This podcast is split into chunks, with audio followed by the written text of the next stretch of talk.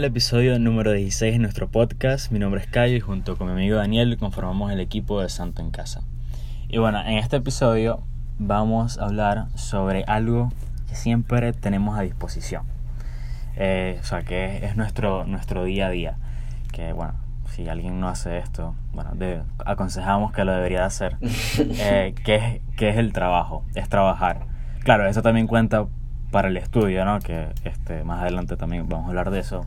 Pero lo pueden tomar cuando, por ejemplo, a lo largo de este episodio, si vamos a hablar sobre el trabajo, si decimos palabras trabajo, trabajo, también eso incluye el estudiar, porque el, el trabajo de un, de un, universitario, el trabajo de, un, de, un, de alguien que está en bachillerato o, en primaria, este, es estudiar. Entonces eso también cuenta. ¿Y de qué vamos a hablar específicamente? Bueno, de la santificación del trabajo. ¿Y qué es eso? A muchos me imagino que les sonará, eh, pero a otros no. Y es que cuando nosotros vemos el trabajo, nos, nos, damos cuenta que es nuestro día a día. Que nosotros somos personas que estamos en medio del mundo. O sea, el, yo creo que el 98%, 95% de la población mundial no es ni sacerdote ni religiosa o religioso. Entonces trabajan eh, como ingeniero, este, eh, no sé, venden helado. Como que sirven a la sociedad de alguna forma. Exactamente, como profesores. Entonces ahí nos damos cuenta que nosotros estamos en medio del mundo, en medio de él. Y ahí es nuestro momento y, y es lo que tenemos a mano para santificarnos. Es nuestro día a día. Entonces, ¿cuál es la diferencia que hacemos entre trabajar y santificar el trabajo es ese, ese amor, el amor que le ponemos, el amor que le tenemos a Dios y el amor que le tenemos a las almas. Eh, nada, con eso voy a empezar eh, y bueno, Daniel va a seguir hablando de eso y vamos a ir desarrollando el tema un poquito más. Claro, eh, cuando, o sea, cuando hablamos de santificación del trabajo, este, mm, se puede confundir.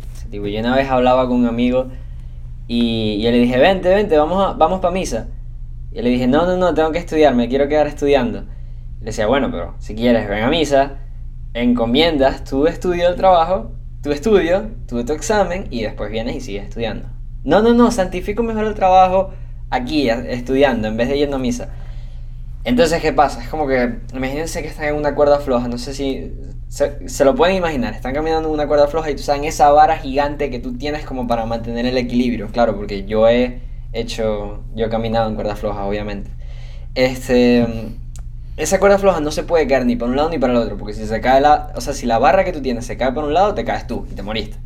Entonces, a lo que voy es que hay que, hay que tener un balance casi perfecto entre trabajar y rezar, o estudiar y rezar. Si tú estás dejando de estudiar para ir a rezar, está muy bien que reces, pero ahí hay algo que no funciona. Y si estás dejando de rezar para quedarte estudiando, está muy bien que estudies, pero hay algo que no está funcionando. Este, mm, porque aquí es donde entra el tema del, tiempo, de, aprovechar el tiempo, de acomodar el tiempo y de ordenar el tiempo este, para, para tu poder santificar el trabajo rezando y trabajando, haciendo las dos cosas. Entonces siempre viene la típica excusa, no, San José María decía que una hora de estudio es una hora de oración, entonces yo no voy a hacer oración porque con estudiar una hora... No, tú haces tu hora de estudio, que el Señor te la cuenta como una hora de oración, y después vas al sagrario y haces tus minutos de oración, hace 10, 15, 20, 2 horas, los que te dé la gana. Pero entender que hay que hacer las dos cosas. Porque si dejas de hacer una por la otra, ya no estás santificando. Si tú dejas de estudiar para rezar, ya no estás estudiando bien. Y si tú dejas de rezar para estudiar, tampoco estás rezando bien. Entonces hay que entender, hay que tener un balance. Este, mm, aquí viene un ejemplo muy, muy, muy conocido del, libro Siete hábitos de una persona altamente efectiva, de, Stephen Covey, creo que se llama el, autor, que habla de las piedras, de los frascos. Este, mm, o sea, Sí, el ejemplo. Estamos en una conferencia y viene el, tipo, el autor, y saca un, frasco, Saca un frasco de vidrio. Y, está vacío. Entonces él mete piedras grandes, mete piedras grandes en el frasco. Y le pregunta a la audiencia, ¿ustedes creen que está lleno? Y dicen, sí, sí, sí, ya está lleno. Entonces después de eso saca arena y le pone arena. y el frasco se ve que está lleno. Y pregunta, ¿ustedes creen que está lleno el frasco? Y, y la audiencia dice, sí. Entonces después de eso saca agua y le echa agua. ¿Ustedes creen que el frasco está lleno? No me acuerdo cómo es el orden. ¿Ustedes creen que el frasco está lleno? La audiencia dice, sí, sí, sí, está lleno. Después saca piedritas chiquitas. ¿Ustedes creen que el frasco está lleno? La audiencia dice, eh, bueno, yo creo que no. Yo creo que le caen más cosas. Y saca, saca, no sé, saca aceite y le echa aceite. ¿Ustedes creen que el frasco está lleno? El punto, al final, como que él pregunta, como que, ajá, ¿ustedes cuál creen que es el punto? Y él dice que, y la audiencia responde, que si te lo propones, en tu agenda y con tu tiempo puedes hacer lo que tú quieras, porque siempre vas a tener tiempo. Y eso es verdad, pero no es lo que el, lo que el autor quiso expresar con este, con este ejemplo. Y es que si no pones las piedras grandes primero, no vas a poder tener tiempo para las piedras, piedras chiquitas después. Entonces, si no pones rezar primero como la piedra grande, no vas a poder santificar el trabajo porque no vas a tener tiempo ni ganas. Entonces hay que entender cuáles son las piedras grandes, cuál es el agua, cuál es la arena, cuáles son las piedras chiquitas, para ordenar el tiempo, para dar prioridad, entender cuál es la prioridad. O sea, nosotros si queremos santificar el trabajo es porque queremos ser santos. Si queremos ser santos, la prioridad debería ser el Señor. Entonces, piénselo, vean su agenda. Este, yo uso una aplicación que se llama Google Calendar, en la que pongo las cosas que tengo que hacer durante el día, cuando tengo clase, cuando tengo que trabajar. Ver cuánto tiempo está ocupando Dios y cuánto tiempo está ocupando todo lo demás. Y bueno, no sé, la, dejo ahí, la tiro ahí. Sí, dijiste eso, en verdad, ese, ese ejemplo yo lo escuché por primera vez hace, no sé, dos años. Y todavía, todavía me acuerdo, y porque eh, me pareció muy bueno, porque es, la verdad, si uno no pone las cosas grandes, primero no te puede caber, o sea, no te caben las otras cosas que son más pequeñas. Entonces, este, Excelente. Y eso se puede eh, conectar con algo de que también, o sea, tenemos, cuando decimos que hay que hacer las cosas grandes, también, o sea, lo tenemos que hacer bien, ¿no? Tenemos que poner, eso incluye poner las cosas grandes primero, pero hacerlas bien. Porque no es que vamos a hacer, no sé, voy a trabajar y tal, y estoy a punto de terminar algo y me voy a hacer otra cosa, porque, bueno, desde el trabajo a medias y voy a hacer así, bueno, no, termina, o sea, trata de hacer el trabajo lo mejor posible y trata de hacer la oración lo mejor posible. Porque si no, uno cae como en, en la tibieza. Y bueno, y con la tibieza siempre viene, viene la desgracia, ¿no? Que si la pereza, las cosas mal hechas.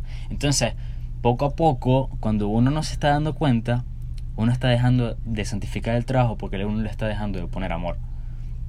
Claro, cuando tú mantienes eso de día a día, de que mira, yo voy a estudiar y voy a estudiar bien, este, y voy a rezar y voy a rezar bien, ¿ok? Ahí es donde no hay tibieza, o sea, hay mucho amor. Y eso es lo que le gana a, todo. Eso es lo que le gana a la pereza, por ejemplo, que muchas veces este, es como así, en un libro que leí, de que dice, la pereza es la falsa paz de Satanás. Porque pensamos que estamos tranquilos, relajados, sin hacer nada, en paz, pero al mismo tiempo no estamos haciendo nada y nos come. Este, entonces, eso.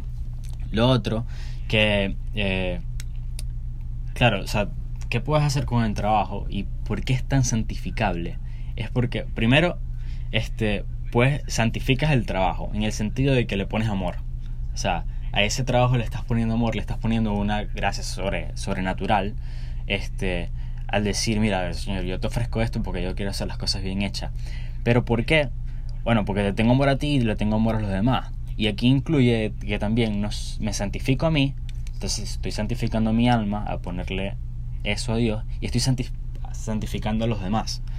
Porque todos estamos claros que, por ejemplo, cuando vemos a una persona muy estudiosa, cuando vemos a una persona que le echa mucho pichón a su trabajo, uno dice, wow, este tipo, este tipo, este tipo sirve, ¿me entiendes? Claro, este, este tipo es un crack sí, le, echa gana. Eh, y, y bueno, y el, apostolado, el, ejemplo es el mejor, el mejor apostolado.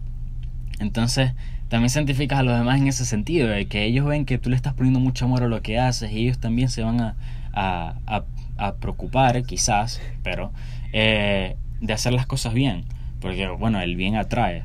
Eh, y nada, eso. Entonces, santificar el trabajo, te santificas a ti y santificas a los demás, o sea, mejor imposible, todo, todo en uno.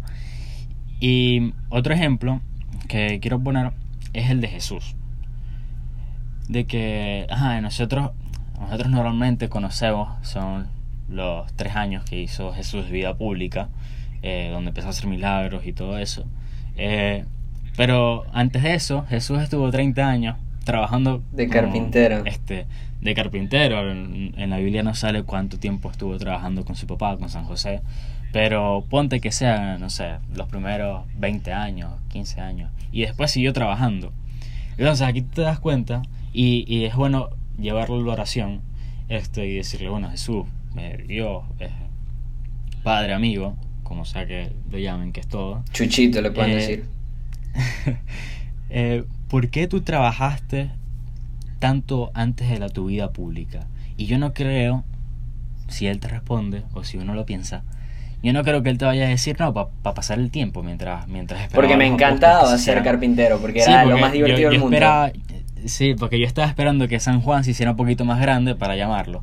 Este, no, no, te va a decir que él estaba esperando que pasara el tiempo. te va a decir, o sea, ¿por qué lo estaba haciendo? Bueno, porque sabe que nosotros muy pocas veces, eh, bueno, como lo dije al principio, muchos sienten el llamado a una vocación religiosa y bueno, están, pero es al mismo tiempo su trabajo, aunque, o sea, un sacerdote, el trabajo de sacerdote es, ser sacerdote, este, pero la gran mayoría estamos en un trabajo como él, como Jesús, como carpintero, como este vendedor, como comerciante, como profesor, etcétera y, ese es el camino de, nuestra santidad, cuando, cuando le ponemos amor a las cosas que hacemos. Y eso es lo que hacemos día a día.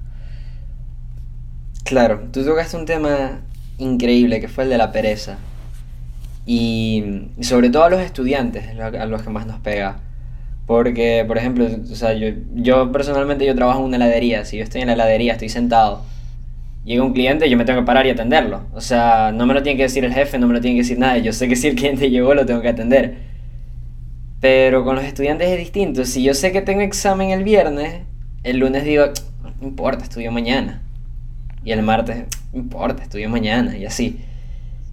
Como que entra la pereza y el diablo se aprovecha de eso.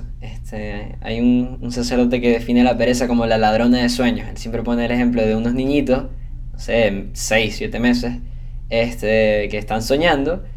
Y viene un, un, tipo así como, no sé, imagínense una bruja, pero hombre, a un brujo, les roba, les roba los sueños y se va. Entonces los niños se despiertan, empiezan a gatear por las paredes, desorientados, lloran. Gatear por el piso hacia las paredes, desorientados, lloran. Bueno, les robó los sueños. O el sacerdote decía que la pereza es la ladrona de sueños. Porque si tú estás estudiando, no sé, yo estudio arquitectura, si mi sueño es ser arquitecto, yo por pereza no estoy luchando por ese sueño. Y ya aquí ni siquiera, ni siquiera estoy hablando de Dios, estoy hablando de la pereza de, de forma humana, en el sentido de que si yo quiero ser arquitecto tengo que estudiar, si no estudio no voy a ser arquitecto. Si yo quiero ser santo, tengo que santificar mi trabajo, tengo que santificar mi estudio. Si no estudio, no lo puedo santificar, y si no lo santifico no soy santo. Entonces, o sea, la pereza es de verdad horrible, es de los peores enemigos que tenemos, es una de las herramientas más, más fuertes que tiene el diablo para luchar contra nosotros, para luchar contra el Señor y por nuestra, o sea, por nuestra cercanía con el Señor. Así que, o sea, de verdad hay que, hay que luchar contra ella, porque, porque es muy, muy fuerte, es un pecado muy difícil de, de luchar. Y, nada, vamos a rezar por ustedes para que luchen con la pereza. Y bueno, para terminar, ya se está acabando el tiempo, quiero decir algo muy importante que a veces se nos da de la mano, que, o sea, uno puede decir, no, yo santifico el trabajo, lo voy a hacer muy bien, este, como, como tienen que ser, hacer las cosas bien, pero lo, nos caemos en el egoísmo muchas veces de que este no yo voy a hacer las cosas excelentes de la mejor manera pero por mi éxito profesional como como en el, sale en el video que, que subimos en estos días. Claro. Si no lo han visto por mis planes personales. Sí por y tal por mi éxito este en, no sé en mi empresa en el colegio si soy profesor lo, lo que sea y no por los demás. Entonces ahí caemos en algo muy feo que es el, que es el egoísmo Entonces, eso eh, pues, para terminar, este es el último punto. Acuérdense que santificar el trabajo es sobre todo servir. Servir a Dios y servir a los demás. Querer lo mejor para los demás. Y obviamente tú, si quieres lo mejor para los demás, tienes que hacer las cosas lo mejor posible para que esas cosas tengan fruto. Porque si no haces las cosas lo mejor posible, eh, obviamente no van a tener fruto. Entonces, no caer en el egoísmo, sino hacer las cosas por amor y el amor no se encuentra en otra parte sino es, servir, es dándose a los demás. Eh, y bueno, ya con eso terminamos. Ah, y otra cosa, es un trabajo, que se nos olvidó decir, tiene que ser un trabajo digno y noble. O sea, cosas buenas, no es que, no, yo soy, no sé, este... Soy sicario. bancos. Sí, yo robo bancos, entonces, pero yo hago mi, mi trabajo con Sí, yo le pongo amor, yo, yo trato con cariño a los policías. Más que, más que un, hacer algo bien para la sociedad y para los demás, lo que estás haciendo es algo para ti. Y obviamente eso no es amor y no lo estás santificando. Eh, entonces, eso es todo. Eh, con eso terminamos el episodio número 16 de nuestro podcast. De verdad, muchísimas gracias a todos por escuchar. Espero que hayan disfrutado y lo hayan aprovechado. Pueden encontrarnos en YouTube, Spotify, en nuestro canal de Telegram, en Twitter y sobre todo en nuestra cuenta principal de Instagram, todos arroba en casa. Rezamos por ustedes y espero que poco a poco vayan diciéndole que sí. Adiós.